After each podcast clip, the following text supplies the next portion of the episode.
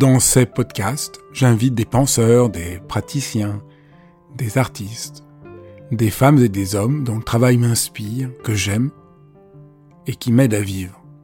Et j'ai eu envie de partager mes enthousiasmes avec vous. Dialogue parce que je crois à la vertu de l'écoute et au bonheur du partage. Dialogue parce qu'en un temps où tout devient un peu trop formaté et lyophilisé, j'ai voulu prendre le temps d'écouter des personnes qui ont consacré leur vie à penser, à créer, à faire. Dialogue pour permettre à mes invités de déployer leur engagement et leur conviction sans que leurs paroles soient coupées en petits morceaux. Dialogue pour pouvoir être transformés en les écoutant, transformés par une parole vraie. Bonjour, bienvenue dans Dialogue. Aujourd'hui, je reçois Michel Perrault, qui est une des grandes euh, penseurs euh, françaises.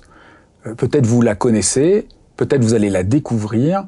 C'est vraiment une femme tout à fait extraordinaire, exceptionnelle, qui a une œuvre immense d'historienne.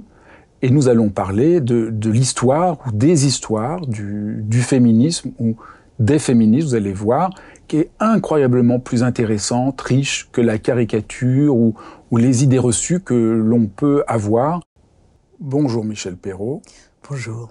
Je suis très heureux de vous recevoir parce que la question du féminisme est une question importante et elle est tissée à la fois dans votre travail et dans votre propre vie.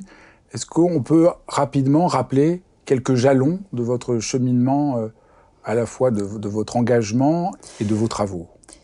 Dans ma jeunesse lointaine, euh, je n'étais pas nécessairement féministe, tout simplement parce que j'avais de la chance. Hein. Euh, j'avais un père.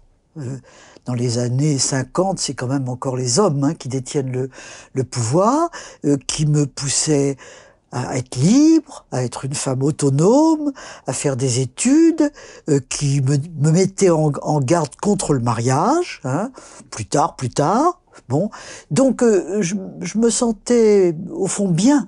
Et ce dont j'avais envie, c'est d'avoir ce que les hommes avaient parce que je trouvais quand même que les femmes étaient cantonnées euh, dans un petit coin, euh, avec euh, des rôles imposés, toutes ces choses-là ne m'intéressaient pas tellement. c'est vrai que j'avais des grandes envies de d'études, de lecture, de voyage, etc., etc.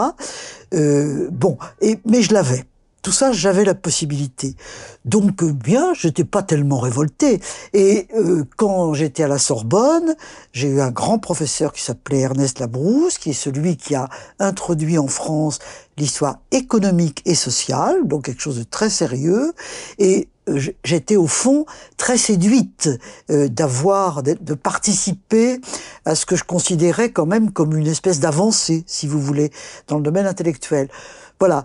Alors, ceci étant, je réalisais tout de même, dans les petites choses et dans les choses plus grandes, euh, qu'il y avait ce que nous appellerions maintenant une domination masculine.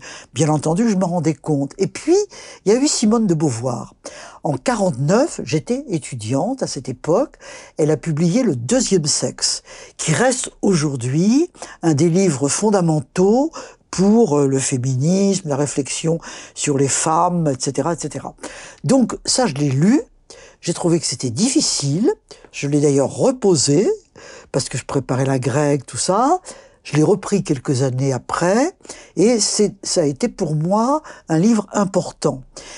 Est-ce que je militais tellement à l'époque? Non. Hein. Je faisais mon chemin et puis le temps passe. Il y a 68. En 68, on parle pas tellement des femmes. Euh, je suis engagée dans 68 et comme euh, déjà un petit peu plus âgée que les étudiantes, je suis plus une étudiante à cette époque-là, évidemment, et mes, mes amis, en tout cas, disent mais on parle pas des femmes, voilà. Et nous, nos droits. Et à ce moment-là, je suis devenue féministe. Voilà. Au fond, je suis devenue vraiment féministe avec le mouvement de libération des femmes des années 70. Et à partir de ce moment-là, d'une part, j'ai milité à la base, comme on dit, c'est-à-dire les manifs pour le droit à l'interruption volontaire de grossesse, pour l'accès à la contraception qui existait, mais qui dans les pharmacies, euh, on, vous traitait un petit peu de haut. Pour tout ça, j'ai manifesté. Et puis, étant professeur J'étais à ce moment-là professeur à ce qu'on appelait Jussieu à l'époque. Maintenant, ça fait Paris, partie de Paris Université. Je me suis dit, mais qu'est-ce que je raconte sur les femmes? Rien. Parce qu'à l'époque, vous étiez professeur, votre formation c'était l'histoire. Oui. Et vous, travaillez, et vous travailliez à l'époque sur quel domaine en histoire? Plutôt sur le monde ouvrier. Hein. J'avais fait ma thèse sur les ouvriers en grève. Hein. Euh, c'était vraiment un sujet euh, dans l'ère du temps des années 1960. J'ai soutenu ma, thèse en 71. J'étais libéré de ma thèse. J'avais aussi beaucoup, entre guillemets, donné pour l'histoire sociale. J'avais pas envie de continuer à, à faire la même chose. Je voulais tourner la page, faire autre chose.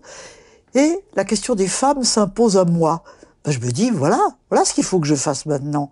Et j'ai lancé des cours à Jussieu, euh, qu'on a appelé tout simplement, à ma suggestion, Les femmes ont-elles une histoire? Parce qu'on n'en était pas si sûr que ça. Hein. Euh, pourquoi? Parce que la pensée dominante à cette époque-là, c'était le structuralisme. Lévi-Strauss, c'était le seul qui parlait des femmes parce qu'il parlait de la famille. Hein. Échange des biens, échange des femmes. La fameuse formule de Lévi-Strauss qui n'est pas un commandement de Dieu, pas du tout. C'est un constat que Lévi-Strauss fait sur les sociétés amérindiennes euh, qu'il étudie. Alors, tout ça m'a donné beaucoup de suggestions, d'idées, et on, s'y est mis avec mes amis, avec mes camarades de, euh, de, Jussieu. du coup, on a fait tous les ans des cours sur l'histoire des femmes. Il faut dire aussi qu'à cette époque-là, dans les années 70-80, il y a un renouveau de l'histoire, qu'on a d'ailleurs appelé la nouvelle histoire. Et cette nouvelle histoire se détournait, non, mais elle laissait un petit peu de côté l'histoire publique pour faire l'histoire privée. Et à la demande de Georges Duby, euh, que j'ai bien connu, qui a joué un rôle important dans tout ça, j'ai dirigé à l'intérieur d'une histoire de la vie privée qu'il avait dirigée avec Philippe Ariès, grand historien, euh, j'avais dirigé le tome 19e siècle de l'histoire de la vie privée. Et Dieu sait si le 19e siècle est un siècle de la vie privée. Voilà, c'est vraiment le moment où la vie privée, euh, je dirais, prend une espèce de consistance politique. Dans l'organisation de la démocratie en marche, à cette époque-là, eh bien, on dit, il y a le public, il y a le privé. Le public, les hommes. Hein voilà, c'est bon. Avec au sommet de la vie publique, la politique, les hommes. Le privé, beaucoup de choses, la famille, tout ça, les femmes, bien entendu sous le contrôle des hommes. Hein. À cette époque-là, le Code civil, 1804, Napoléon. Donc, euh, tout ce monde est dirigé par les hommes. Ça ne veut pas dire qu'on respecte pas les femmes, hein, et qu'on ne leur donne pas de l'importance, si, si, mais à condition qu'elles filent doux tout de même, hein, qu'elles fassent les rôles qu'elles ont à faire. Voilà, alors euh, c'est cette époque-là est une grande époque d'étude de la vie privée. Je m'en suis beaucoup occupé, si bien que vie privée, histoire des femmes, c'était des choses qui se rencontraient et qui ont fait que j'ai beaucoup travaillé sur ces questions-là. Et ensuite, évidemment, au même moment, plutôt, j'ai développé une histoire autonome euh, des femmes, avec non seulement l'appui, mais je dirais presque la demande de Georges Duby. Hein. Euh, c'est Georges Duby qui un jour me dit euh, euh, Michel Perrault, bon, vous avez vous êtes occupé de la vie privée, mais est-ce que vous vous écririez une histoire des femmes? Je lui ai dit écoutez, toute seule, sûrement pas, hein. mais j'avais une équipe, j'avais des amis. On se réunissait d'ailleurs à cette époque-là en séminaire privé, c'est le cas de le dire, pour nous approprier nous-mêmes euh, la pensée j'allais dire américaine, parce que les Américaines étaient beaucoup plus évoluées, avancées que nous euh, dans la réflexion à ce sujet. Alors on avait des piles de livres à lire hein, euh, euh, pour s'approprier tout ça. c'était formidable, c'était absolument passionnant. Et j'ai dit à mes amis, vous savez ce qu'on nous propose? D'histoire, d'écrire une histoire des femmes. Elles m'ont dit, mais Michel, t'es folle, hein, on va pas faire ça. Qu'est-ce que tu veux qu'on fasse On ne domine rien. Alors Georges Duby disait, mais écoutez, euh, c'est très intéressant, c'est un, un, éditeur italien qui nous propose ça, la Terza. Euh, vous avez tort, vous avez tort de refuser. Alors finalement, on a accepté. Voilà, on a accepté. Et c'est comme ça qu'on a écrit, composé, euh, avec 70 auteurs, tout le monde s'est mis à recruter partout, euh, cette histoire des femmes en Occident en cinq volumes, de l'Antiquité à nos jours, nos jours des, des années 80 euh, bien entendu, euh, bon, qui est considéré maintenant euh, comme... Oh, je crois pas que les gens le lisent beaucoup. bon, je suis un petit peu sceptique là-dessus. Mais ils considèrent que c'est une date. Voilà. Voilà en bref les histoires. alors le féminisme, comment on pourrait comprendre et définir le féminisme? Dans, dans, le livre, vous soulignez que ça changé au fur et à mesure euh, des époques. Euh, au 19e siècle, on, passe, on parle d'émancipation des femmes, dans les, dans les années 50 de promotion féminine, dans les années 60 d'amélioration de la condition des femmes, dans les années 70 de libération des femmes, dans les années 1990 de la prise de conscience de la réalité de la domination, Peut-être on pourrait revenir un peu. Qu'est-ce que c'est donc le, féminisme, le point commun de...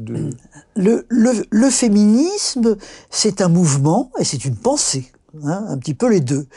Euh, le, mouvement, ça commence au 19e siècle, hein, sans le mot. Il faut dire que les mots féminisme, féministe, sont des mots qui naissent en France à la fin du 19e siècle. Le premier à avoir employé le mot féminisme, c'est Alexandre Dumas fils, fils du grand Alexandre. Et il le faisait avec condescendance. Hein. C'était pour lui, le féminisme, la maladie des hommes efféminés. Hein, ce qui euh, était plutôt très condescendant euh, dans, dans, sa bouche et dans sa pensée. Et, mais à ce moment-là, il y a des femmes, notamment une, Hubertine Auclair. Hubertine Auclair, c'était une femme pas très grande, avec des grands chapeaux, des grandes plumes sur son chapeau, très, très 1900 finalement. Et elle a dit, mais moi je suis féministe. Voilà. Et à ce moment-là, les femmes qui étaient dans, dans la lutte, au fond, elles ont, avec toute leur petite allure de petites bourgeoises, au fond, elles ont revendiqué euh, d'être féministes. Voilà.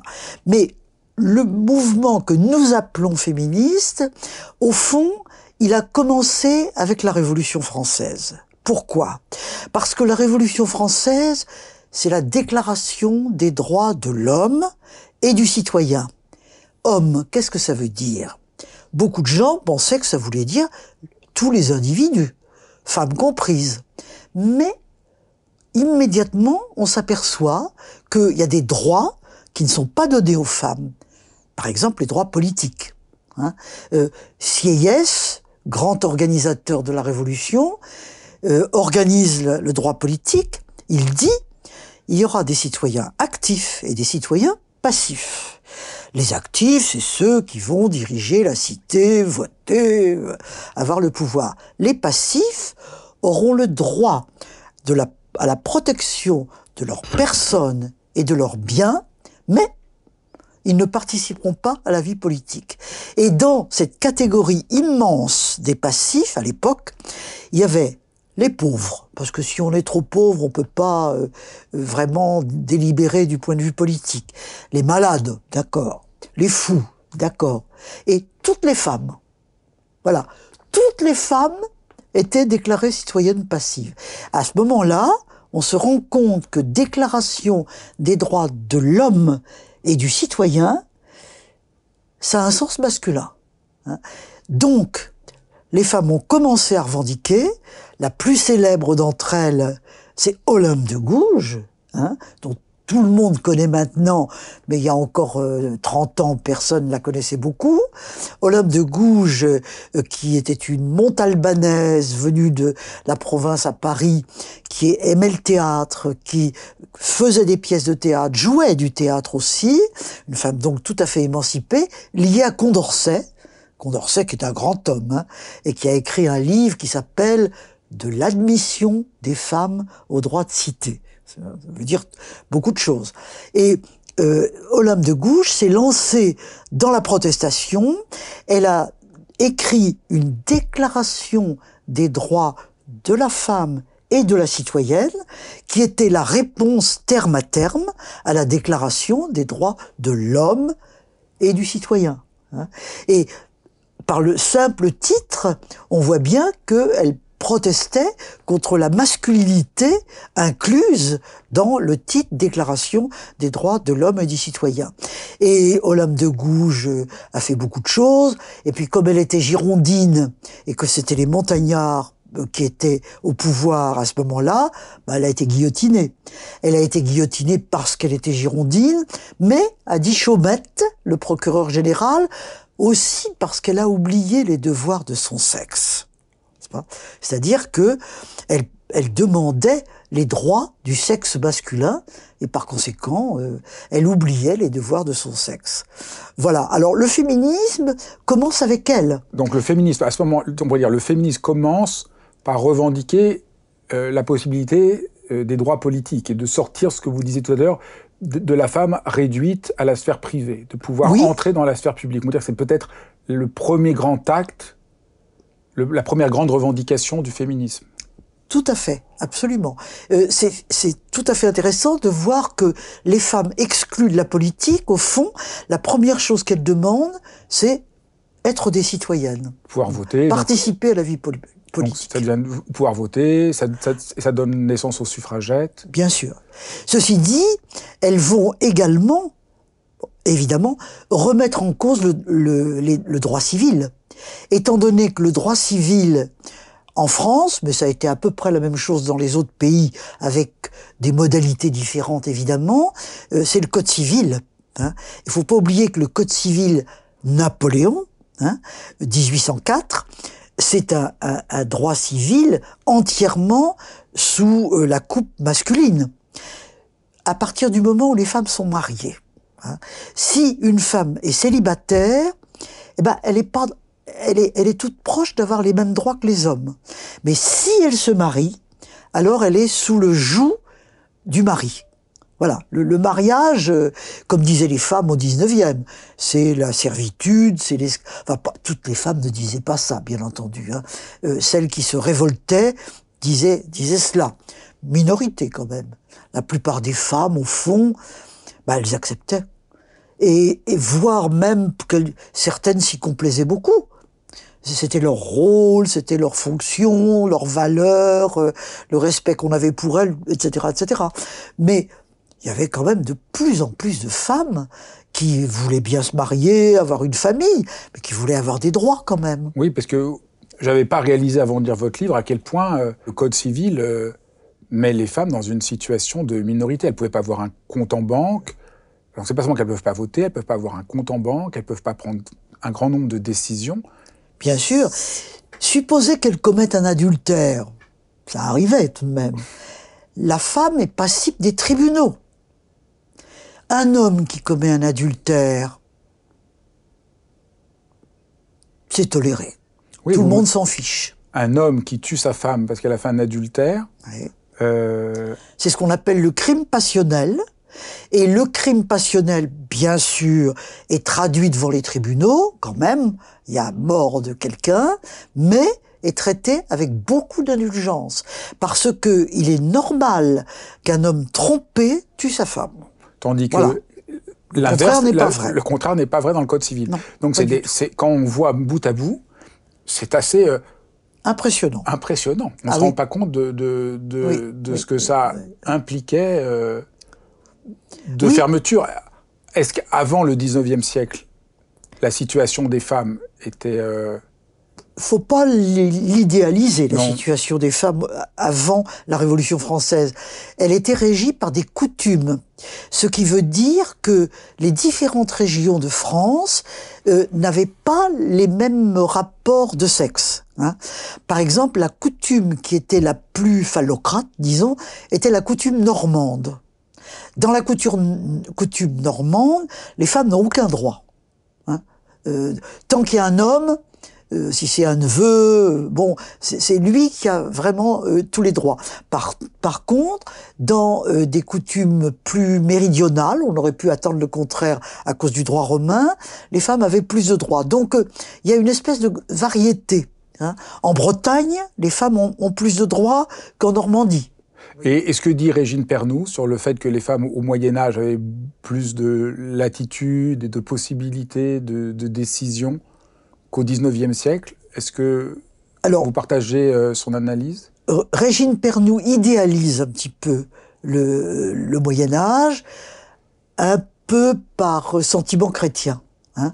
Le Moyen Âge, c'est quand même la grande époque dite chrétienne, et Régine Pernoud euh, admire beaucoup ça. Donc du coup, elle a un petit peu tendance à, à, un regard bienveillant sur le Moyen Âge, probablement excessif. Je sais que entre Georges Duby et Régine Pernoud, par exemple, euh, il y avait une totale dissemblance de vue. Hein. Euh, Régine Pernoud dit ce que nous venons de dire, ce que vous venez de dire, et elle montre pas mal de documents. Duby était beaucoup plus critique que ça. Parce que Régine Pernoud montre que les femmes pouvaient diriger des domaines, pouvaient prendre des décisions, pouvaient oui, oui. oui. en tout cas, ça pour montrer que même si euh, elle idéalise un peu, il y a quand même quelque c'est pas c'est pas un monde très sombre qui s'éveille peu à peu. Il y a des hauts et des bas, et que de ce point de vue-là, le code civil, c'est quand même euh, tout à fait. Euh, ce qu'on pourrait penser, voilà, qu'après la Révolution française, les choses évoluent pour le mieux. oui. pas du tout. On peut le dire, on peut dire ça, on peut tout à fait dire ça. On peut en effet dire que, au moins dans certaines classes sociales, euh, par exemple l'aristocratie, les, les, femmes de l'aristocratie au XVIIIe siècle, euh, peut-être surtout dans la deuxième moitié du XVIIIe siècle, sont des femmes relativement libres. Hein. Euh, relativement, tout de même, parce que le mariage, mais ça, il y a un peu un accord des hommes, des femmes là-dessus. Le mariage est une alliance. Hein. Dans l'aristocratie, le mariage est une alliance. On regarde un petit peu comment allier. Et puis après, les sentiments amoureux, les, amours, euh, chacun fait un petit peu comme il l'entend. Hein. Euh, mais les femmes de l'aristocratie avaient sans doute davantage de droits de gestion de la propriété, par exemple, euh, que dans la bourgeoisie, après en effet. Donc au début, c'est ça le féminisme, et puis euh, au fur et à mesure, euh, ça va s'étendre à d'autres domaines. C'est comme si peu à peu les femmes réalisaient d'autres aspects de la domination masculine. Oui, et je dirais même que après la poussée politique pour aller vite que nous venons d'évoquer, les, les femmes ont plutôt réfléchi à l'éducation. Ce qu'elles voulaient, c'était avoir l'éducation, la, lecture, l'écriture, euh, le savoir. Hein. Georges Sand disait le plus grand crime des hommes envers les femmes, c'est de ne pas leur donner d'éducation. Et elle, elle se battait beaucoup pour ça. Hein. Elle avait la chance d'avoir une grand-mère euh, aristocrate, d'ailleurs tout à fait euh, bien éduquée, et elle, elle le voulait pour elle, mais elle le voulait pour les femmes. Hein, parce qu'elle avait une, au fond, on pourrait dire qu'elle avait une conscience féministe euh, assez forte. Et c'était ça, c'était très très important, avoir une éducation qui soit identique à celle des hommes. Et ça a pris beaucoup de temps. Faut raconter dans. Le... J'étais étonné aussi de ah voir que donc euh, d'abord ça commence euh, avec l'école communale pour les garçons et les filles. Oui. Très tard. Très tard. C'est euh, avec Jules Ferry que ça apparaît. C'est ça qu'on voit dans les, encore maintenant dans certains villages, école, des filles, école, des, garçons. Mais après, c'était encore plus tard que les filles puissent entrer au lycée. Oui. Absolument, absolument. Alors, bien entendu, avant l'école publique de Jules Ferry des années 1880, il y avait des écoles privées. Hein. Euh, mais ces écoles privées étaient religieuses. Et c'était la plupart du temps. Hein, trois quarts de religieuses, un quart de, euh, de laïcs à peu près.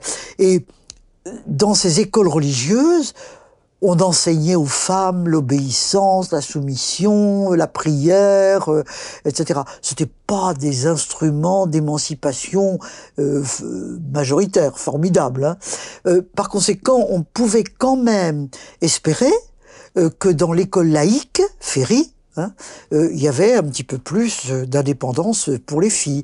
Il a fallu du temps pour que ce soit vraiment. C'est 1880, moi j'ai pris ça grâce à vous, c'est 1880, la loi Camille C, qui permet euh, aux femmes d'avoir accès euh, à l'enseignement secondaire public. Oui. C'est incroyablement tard. Oui, très tard. Et le premier euh, lycée de filles, c'est le lycée Fénelon en 1892, où était euh, votre Ma mère. mère, oui. Ma mère a été une fénelonienne, euh, comme on dit, euh, tout à fait convaincue et, et heureuse de l'être. Et le baccalauréat, et, et alors ça non plus je ne savais pas, le baccalauréat pour les femmes n'est pas le même que pour les hommes jusqu'en 1924. Bien sûr, parce que les filles ne faisaient pas de latin.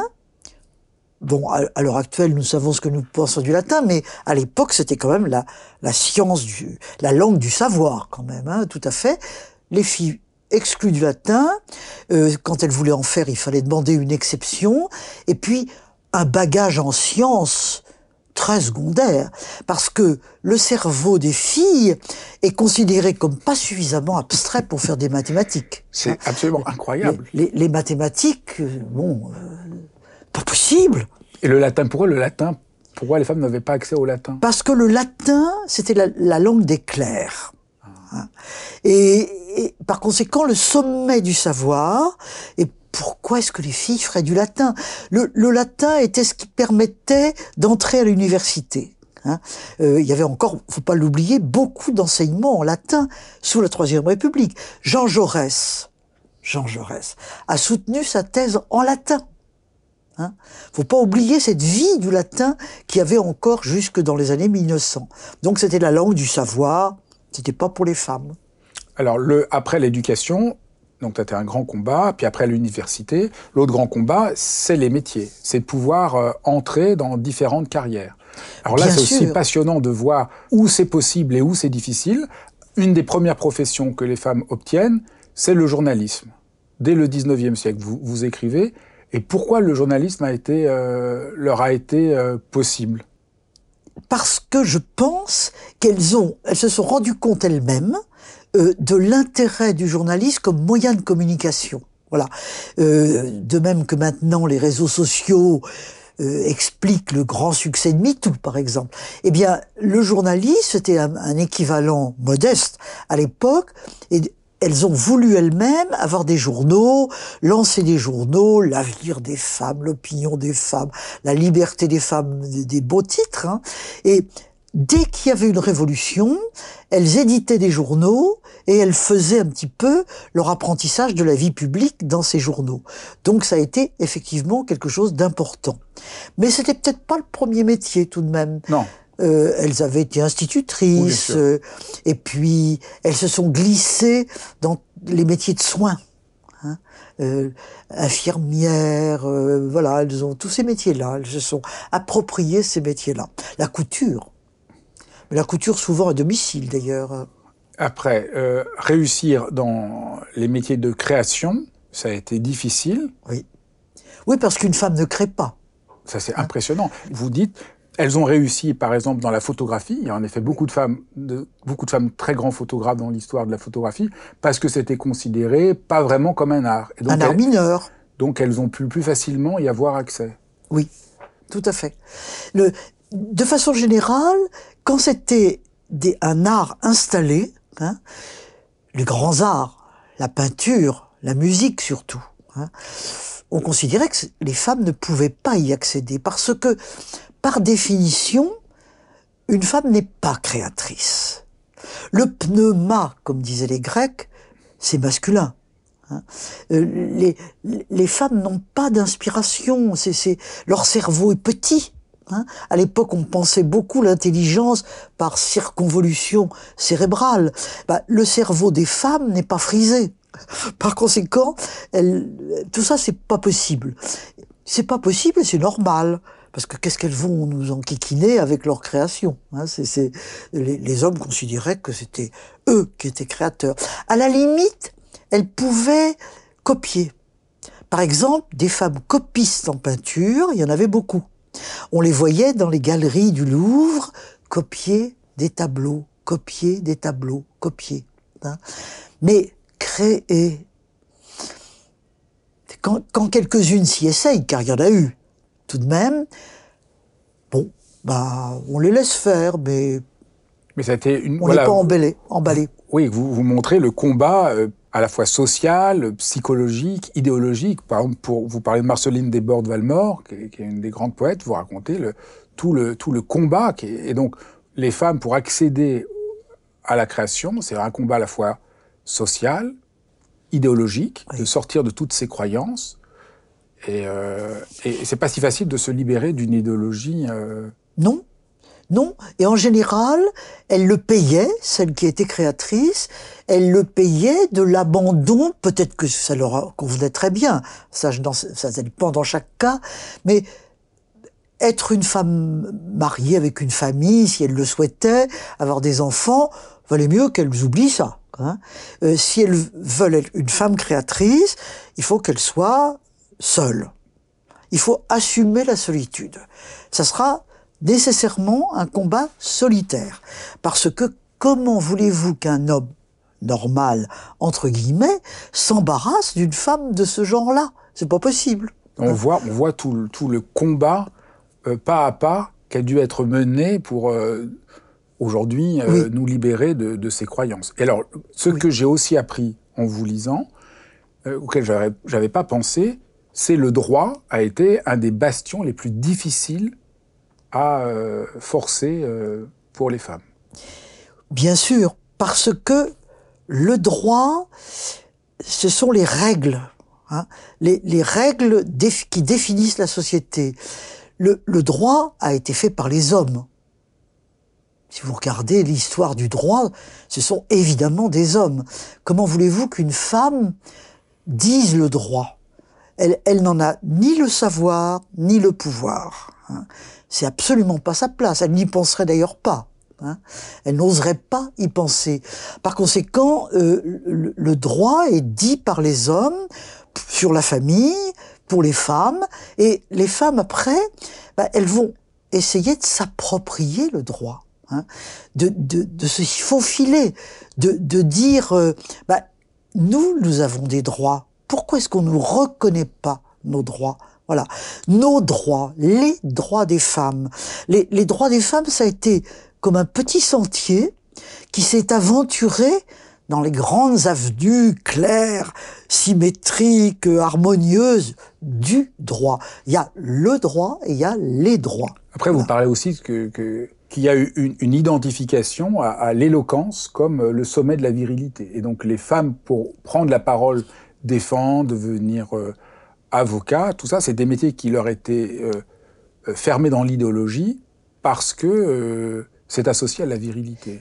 Pour parler en public, il faut d'abord avoir une bonne voix, surtout à une époque où il n'y a pas de micro. Hein.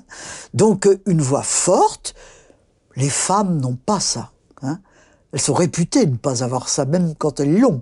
Mais la petite voix aigrelette des femmes désagréable à l'oreille, euh, euh, ces chuchotements. Puis ça reprend la position entre privé et public. Voilà. Les femmes sont du côté du privé. Exactement. Le droit, c'est du côté du public. Et donc, il y a tout un ensemble comme ça de structures. Voilà.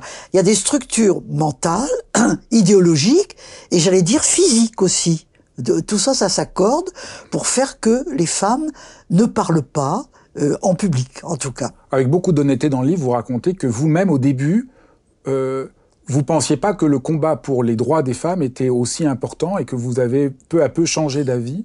Oui. Et, et parce qu'au début, c'était pas le cœur de, de, votre de votre engagement. Oui, tout à fait, tout à fait. Je, je pense que j'ai longtemps mésestimé, sous-estimé, comme on voudra, l'importance du droit. Du droit voyez Et je n'ai cessé de le revaloriser. je pense qu'en définitive, c'est fondamental. Comment même ai-je pu penser euh, que ça ne l'était pas? Euh, le, le, droit, c'est bourgeois. Voilà, c'est une espèce de production de la bourgeoisie pour euh, régler les comptes. Non, c'est beaucoup, beaucoup plus important que ça. Hein. Et justement, la dimension des rapports entre les sexes euh, m'a fait comprendre que le droit, c'était autre chose que le droit de la propriété. Vous voyez, je voyais le droit un petit peu comme euh, quelque chose qui, qui, qui, règle la propriété. Voilà, donc on peut subvertir ça. Mais non, les droits entre les sexes, par exemple, ou entre les âges aussi, hein, c'est très important, euh, c'est vraiment quelque chose de fondamental. L'autre grand axe de d'engagement du féminisme, c'est euh, le, le, corps. C'est de pouvoir avoir un autre rapport à son corps. Bien sûr. Alors ça, c'est venu plus tard parce que il n'y a rien de plus refoulé que le corps au XIXe siècle. Le corps des hommes, le corps des femmes, surtout.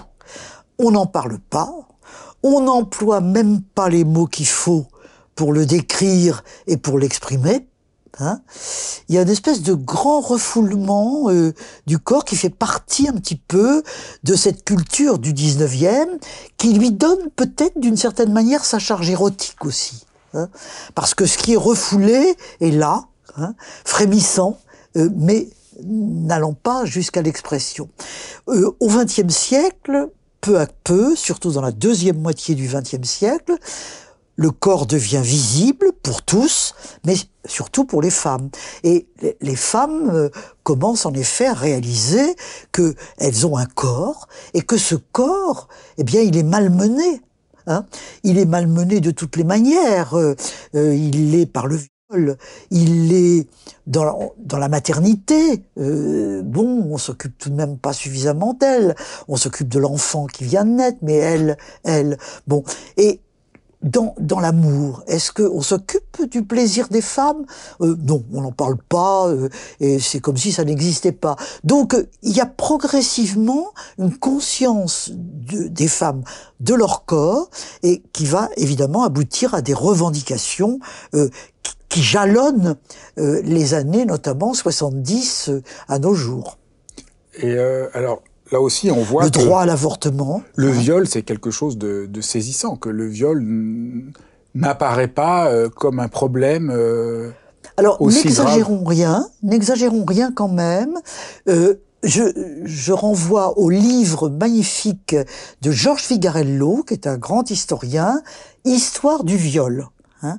Il a écrit il y a déjà 15 ans une histoire du viol où il montre ce qu'était le viol, par exemple au Moyen Âge ou à l'époque moderne, il y a déjà des procès pour viol. Le viol est proscrit pardon, par l'Église. C'est un péché. Hein. Et, et, par conséquent, oui, en effet, le viol, c'est déjà quelque chose de condamné.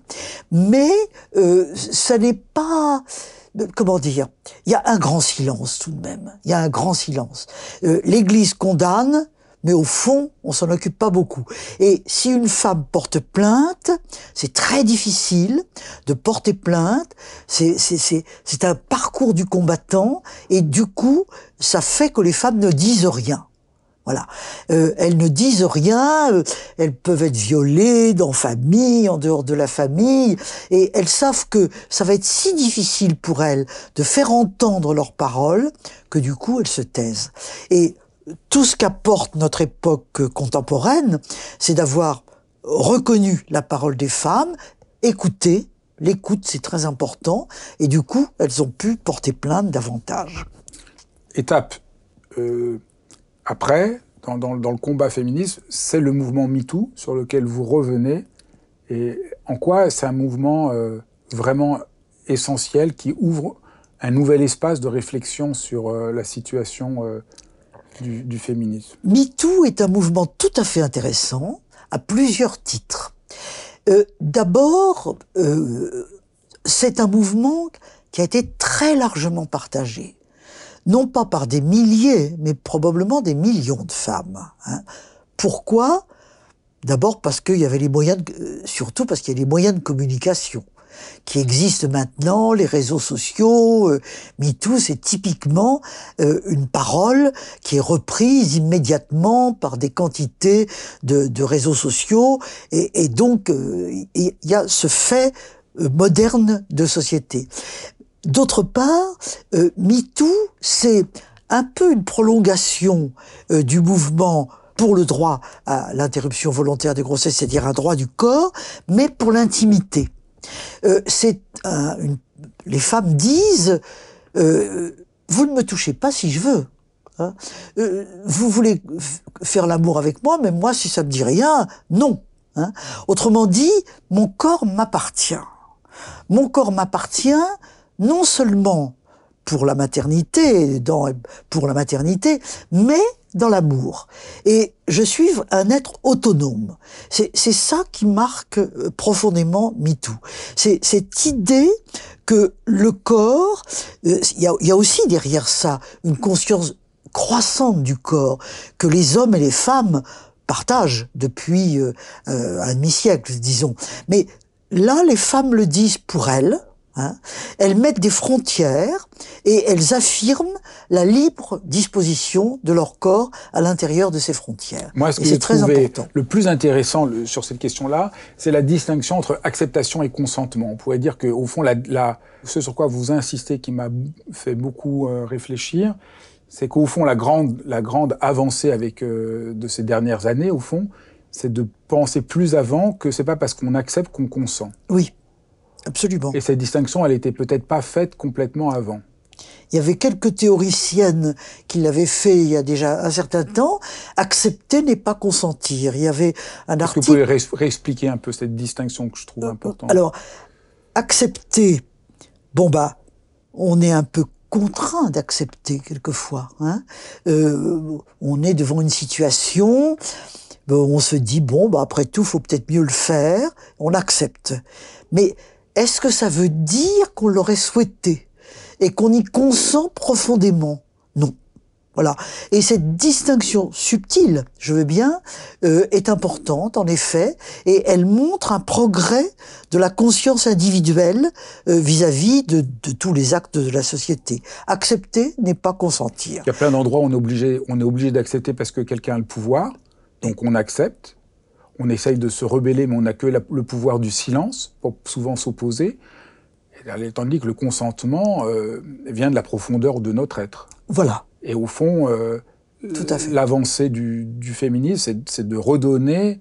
Parce que moi, je trouve c'est plus, plus radical peut-être que le rapport à son corps, c'est d'aller jusqu'à penser, voilà, c'est la, la, libre, le libre rapport à soi-même qui est entravé euh, tant que le consentement n'est pas euh, pensé. Absolument. Je souscris. Moi, je, avec mes propres mots ce que, ce que vous m'avez réussi à faire penser, et vous montrez très bien que, en même temps qu'on pense le consentement de la femme par rapport à l'homme, on pense aussi la question euh, des enfants, qu'on voyait moins avant les abus qu'on pouvait avoir sur les enfants, parce que cette question du, du, du, du consentement euh, était moins pensée, et, et, ce qui a été entre autres révélé par euh, la pensée aujourd'hui de ce qu'a fait euh, Maznev.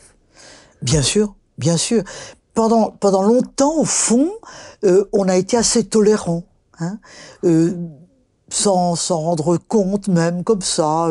mais la conscience plus aiguë de ce qu'est un individu, un individu femme, un individu enfant, hein, c'est prendre conscience de sa fragilité, et en même temps que de son individualité. Et par conséquent, c'est mettre euh, des limites à tout ce que l'on peut faire sur lui, disposer de lui, etc., etc. Euh, c'est dans tous les cas une conscience plus aiguë de l'individualité d'un être, qu'il soit jeune ou qu'il soit femme. Quand on voit ce parcours qu'on vient de faire, on est quand même abasourdi de l'importance de cette révolution du féminisme, qui est quand même une des incroyables révolutions dans l'histoire de l'humanité.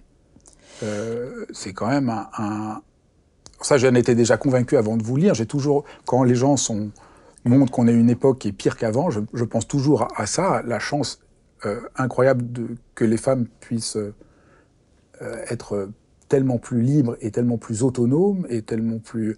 Donc ça, j'ai l'impression que c'est quand même une révolution, une des grandes révolutions du XXe siècle je, je, pense tout à fait comme ce que vous venez de dire. Je pense qu'il y a là une profonde révolution, inachevée peut-être, euh, c'est jamais complètement achevée, bien, bien entendu, mais très importante, euh, et qui marque, euh, oui, le dernier demi, dernier demi-siècle, véritablement. C'est très important. Alors quand on voit ça, qu'est-ce qui s'est passé? Pourquoi l'humanité a été prise par cette domination euh, masculine et, l'enfermement du féminin dans, des catégories qui, rétrospectivement, nous semblent euh, étranges? C'est une immense question, euh, une immense question à laquelle se sont peut-être d'abord attaqués les anthropologues. Je pense aux travaux de Françoise Héritier, par exemple, euh, Françoise Héritier qui était une élève de Lévi-Strauss, Lévi-Strauss qui avait mis au centre de sa réflexion la famille, les rapports entre les hommes et les femmes, mais sans penser la question des femmes. Françoise Héritier reprend la balle au bon et elle, elle pose la question du masculin et du féminin dans deux livres très importants, Masculin-féminin, tome 1, la pensée de la différence, qui est paru en 1996, tome 2, Dissoudre la hiérarchie. Ce qui est encore une proposition supplémentaire, et c'est un deuxième livre qui est paru en 2002. Et ce sont des livres très très importants, où François Héritier s'attaque à la question que vous venez de poser, pourquoi est-ce que ça s'est produit? Et elle, elle, elle essaie d'en trouver la solution euh, dans le fait que les, les hommes ont voulu s'accaparer, prendre possession du ventre des femmes, parce que c'est le ventre des femmes qui produisait les êtres. Hein. On savait pas trop comment ça naissait un enfant. Il a fallu arriver au XVIIIe siècle pour que la médecine comprenne enfin le processus de l'ovulation. Avant, on voyait des femmes qui enfantaient. Évidemment, on voyait bien le rôle des hommes quand même, mais pas très bien. Alors, les hommes, ils avaient besoin de ce ventre des femmes, puisque c'est de là que sortaient les enfants. Et surtout, ce qui était étonnant, c'est que les femmes pouvaient produire des femmes, après tout, pourquoi pas, elles se reproduisent, mais elles pouvaient aussi produire des hommes. Comment se fait-il qu'une femme peut produire un homme? Ça a été quand même cette espèce de surprise sur des siècles qui fait que les hommes ont voulu être propriétaires de ce ventre des femmes. Et toute l'organisation de la famille et du mariage vient de là. Et dans ce mariage, évidemment, la domination masculine domine. Donc là, il y a une première réflexion très importante. Il y a une deuxième série de réflexions qui est fondamentale depuis déjà pas mal de temps. C'est toute la réflexion de la préhistoire. Hein. La préhistoire, l'histoire de la préhistoire, s'est énormément développée depuis 40 euh, ans, 50 ans, et les préhistoriens parmi les très nombreuses questions qu'ils se posent, se pose celle des rapports entre les hommes et les femmes. À quel moment est-ce que les hommes ont dominé? Et beaucoup d'entre eux accordent, à tort ou à raison, je ne sais pas, je suis pas du tout spécialiste de ça, au néolithique. Au néolithique, il y aurait eu un moment où, par la chasse, euh, les hommes sont devenus des chefs. Hein. Et devenant des chefs, euh, ils vont à l'extérieur, ils combattent, ils manient des armes, etc., etc. Et les femmes, elles, eh ben, elles doivent rester auprès du feu, elles doivent rester auprès de la hutte, tout ce que vous voulez, de la maison. Donc c'est au moment où, les hommes se, se, sédentarisent, la fin du nomadisme serait une régression très forte. De, du, et, les femmes auraient été plus libres avant. Euh, voilà. C'est une hypothèse. C'est une hypothèse fragile, mais intéressante, en tout cas. En tout cas, il se serait passé des choses pendant des milliers d'années. La, domination masculine se serait affirmée progressivement. Ceci dit, c'est une thèse discutée. Hein. Euh, on peut pas entrer dans toutes les discussions, mais par exemple, les marxistes pensait Engels, par exemple. Il a écrit un bouquin qui s'appelle Des origines de la propriété privée, de la famille et de l'État. Et Engels disait, oh, dans les temps très anciens, au fond, il y avait beaucoup plus d'égalité. Hein. Euh, au fond, c'était l'idée des barbares heureux. Hein. Belle époque comme ça. Et pour lui, c'est le capitalisme euh, qui aurait amené l'inégalité dans le monde thèse hautement discutable. Hein, et qui n'est personne n'adhère plus à, cette thèse aujourd'hui. Vous montrez, bon, c'est une parenthèse, après je reviendrai, vous montrez que le marxisme a été un frein énorme au féminisme. Et que, que oui. vous montrez que les communistes considéraient que les femmes étaient, risquaient d'être une seconde armée, qui risquait de dévaloriser le salaire des hommes, qu'elles ne devaient pas travailler, que revendiquer la liberté pour les femmes était considéré euh, comme euh, euh, une question petite bourgeoise. Enfin, c'est impressionnant de voir à quel point le communisme a été un frein euh, au développement du féminisme. Alors, il faut bien distinguer le marxisme et le mouvement ouvrier. Hein. Euh, le, le, marxisme essaie de penser les, les rapports entre les sexes. Euh, exemple Engels là, mais il le fait en interprétant tout par l'économie, c'est le capitalisme qui est responsable de, etc., etc. Et d'autre part, en conséquence, c'est la révolution sociale qui réglera les problèmes. Donc, c'est pas la peine de se battre pour le féminisme. Le féminisme, c'est bourgeois. Hein. Il faut se battre pour la révolution sociale. Et bien entendu, une fois qu'on aura fait la révolution sociale, on réglera le problème entre les sexes. Le, marxisme ne dit pas euh, que euh, c'est bien. Hein. Il dit, oui, il y a une inégalité entre les sexes, mais c'est le capitalisme qui en est responsable, donc deuxièmement, on fait la révolution sociale, et après, ça se réglera tout. Le mouvement ouvrier... Et, s'engager dans le féminisme n'est pas approprié, parce que ça ça, ça, ça, ça, conduit à sortir du vrai, euh, des vrais enjeux du combat. Absolument. donc ça a été, un, pour les femmes, qui était euh, communiste, ça a été euh, difficile de devoir euh, choisir entre, entre les deux et un déchirement pour beaucoup d'entre elles. Bien sûr, bien sûr. dans, dans le communisme, par exemple, mettons le communisme français, ne parlons pas en Union soviétique, c'est vrai que dans le communisme français, il y avait l'idée des camarades. Hein et les femmes qui adhéraient au parti étaient souvent traitées de manière égalitaire. Les camarades, l'égalité des camarades.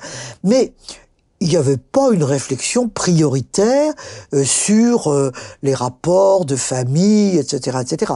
Et le communisme reprenait volontiers les termes du mouvement ouvrier, lequel mouvement ouvrier français, et vous l'avez dit tout à l'heure, considérait que la place des femmes était au foyer, bonne ménagère, c'est l'homme qui doit rapporter le salaire. Si les femmes travaillent, elles vont faire baisser, de toute façon, euh, par l'armée de réserve féminine, elles vont faire baisser le salaire des hommes. Donc, oui, il n'y avait pas d'enthousiasme du tout pour le travail des femmes, pas du tout. Et quand les femmes disaient, mais nous, on veut un salaire, hein, on veut être autonome, on veut euh, être reconnu pour notre travail, on leur disait, eh, là, attention, hein, euh, c'est pas à vous de faire ça. C'est les hommes qui doivent euh, rapporter euh, le salaire à la maison. Donc oui, les femmes ont eu des difficultés à faire reconnaître leur autonomie, et ce sont surtout les femmes, je dirais, de la moyenne bourgeoisie. Hein. pourquoi? Parce que la moyenne bourgeoisie est une classe fragile. Hein. Elle a été atteinte par les guerres. Première guerre mondiale, deuxième guerre mondiale. Elle a donc eu besoin que les filles travaillent. Dans la moyenne bourgeoisie, on peut plus imaginer marier sa fille. Hein c'est plus possible. Bon, donc ma petite fille, il faut que tu sois autonome, il faut que tu travailles, etc. Donc ça a été un puissant ferment pour pousser les filles au travail et beaucoup d'entre elles ont dit bah oui voilà c'est bien hein. moi je m'en empare je suis libre je fais des études etc et alors du coup on a dit Oh bah c'est la petite bourgeoisie qui est féministe. Et de fait, c'était dans la petite bourgeoisie qu'on était surtout féministe. Hein. Et ça, le mouvement ouvrier avait une certaine méfiance pour ces femmes euh, qui euh, étaient cette petite bourgeoisie toujours un petit peu euh, suspecte de collaboration de classe finalement. Quand on voit toute cette histoire, on a l'impression que le féminisme fait une révolution d'un mouvement idéologique qui vient dès le néolithique. Peut-être avant, mais en tout cas au moins depuis le néolithique. Donc c'est une révolution très profonde. profonde. Oui, je n'ose pas le dire parce que je ne sais pas trop ce que pensaient nos ancêtres euh, du néolithique. Hein. Franchement, je n'en sais rien. Donc, euh, est-ce qu'elle remettait en cause la situation que nous avons décrite? Sincèrement, je ne sais pas. Hein. disons, en tout cas, on voit que ça fait très très longtemps oui. qu'il y a toute une structure. Voilà. Qu'il s'agit de questionner et de voir qu'elle n'est pas aussi légitime qu'elle pouvait apparaître. Oui, tout à fait. Autrement dit, nous avons un long et lointain héritage euh, de la domination euh, sexuelle. C'est pour ça que c'est difficile à défaire. C'est ça, c'est très difficile. On n'a pas le temps de parler de tout. Dans le livre, vous parlez de, la langue du pouvoir, comment l'Académie française, quand elle s'instaure, fige la, la, langue, et que la langue était beaucoup plus respectueuse du féminin avant qu'à ce moment-là, qu'il y a des mots comme euh, comme autrice qui existait. Donc ça, j'étais euh, jongleresse, tous les mots en S. Donc on voit que le, XVIIe siècle, de ce point de vue-là, ferme quelque chose. Donc on voit que c'est... Mais je voulais finir notre discussion sur euh, la question de, du féminisme dans la version universalisme et essentialisme, de, deux conceptions différentes du féminisme, que je trouve vraiment euh, une réflexion passionnante est-ce qu'on peut essayer de présenter rapidement ces deux points de vue? Définissons d'abord l'essentialisme, si vous voulez bien. Euh, l'essentialisme, ce serait de dire il y a un féminin, il y a une nature féminine euh, liée au corps, par exemple, et aux fonctions que le corps induit dans la société. Il y a donc une essence des femmes, et être femme, c'est prendre cette essence, la reconnaître, euh, s'y identifier. Euh, nous sommes femmes. Le, être femme, c'est essentiel. Essentiel, justement. Euh, c'est un risque.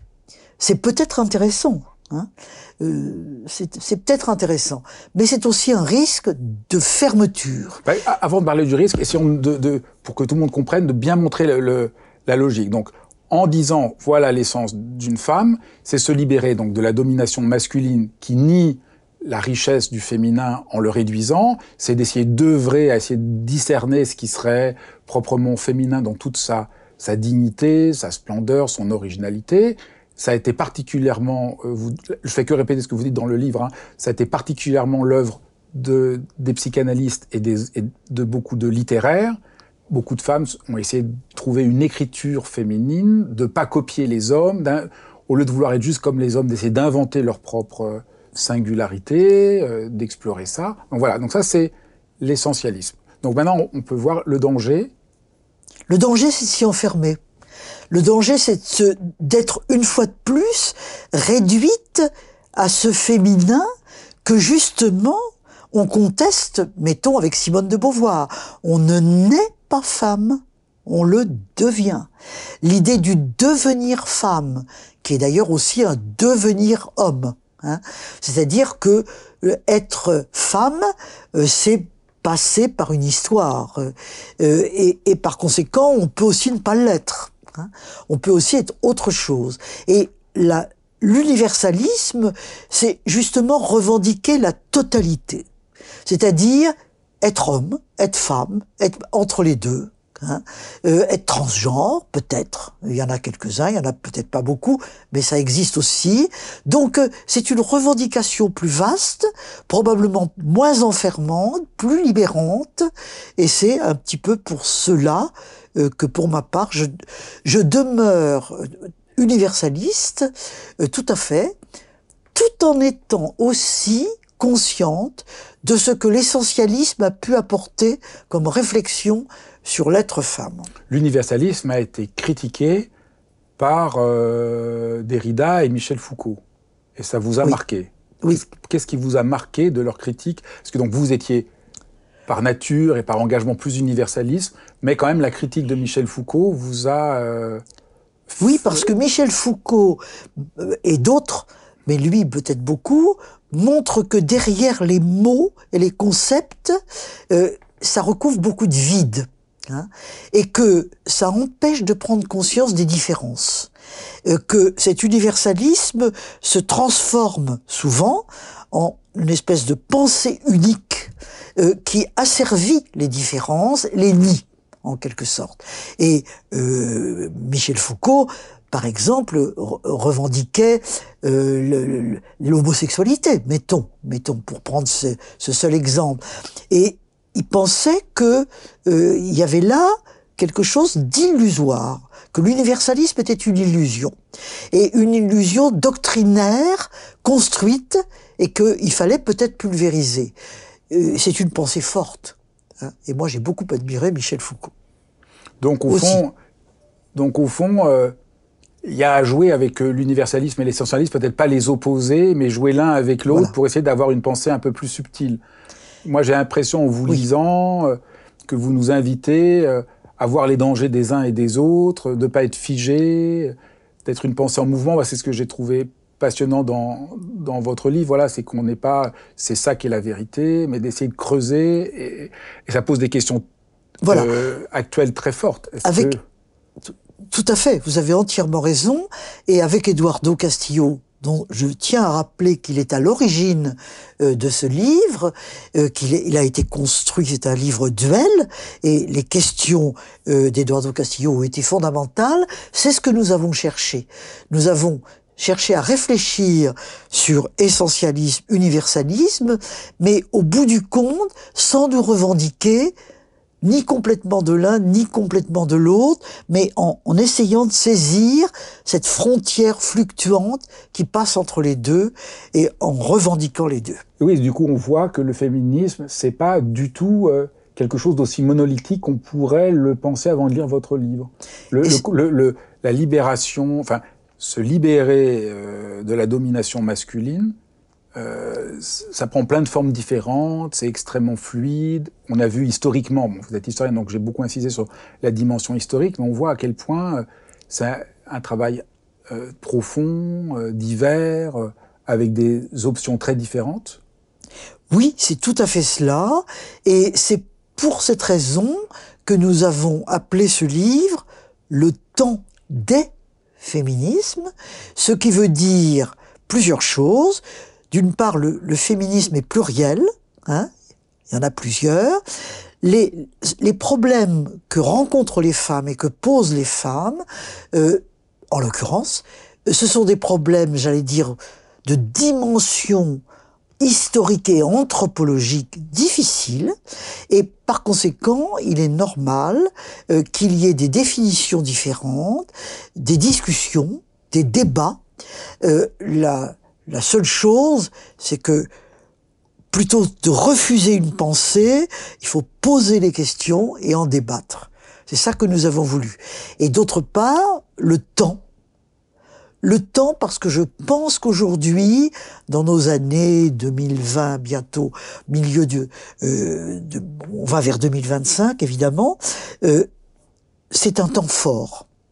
C'est un temps fort des féminismes euh, où on pose ces questions, on en débat véritablement.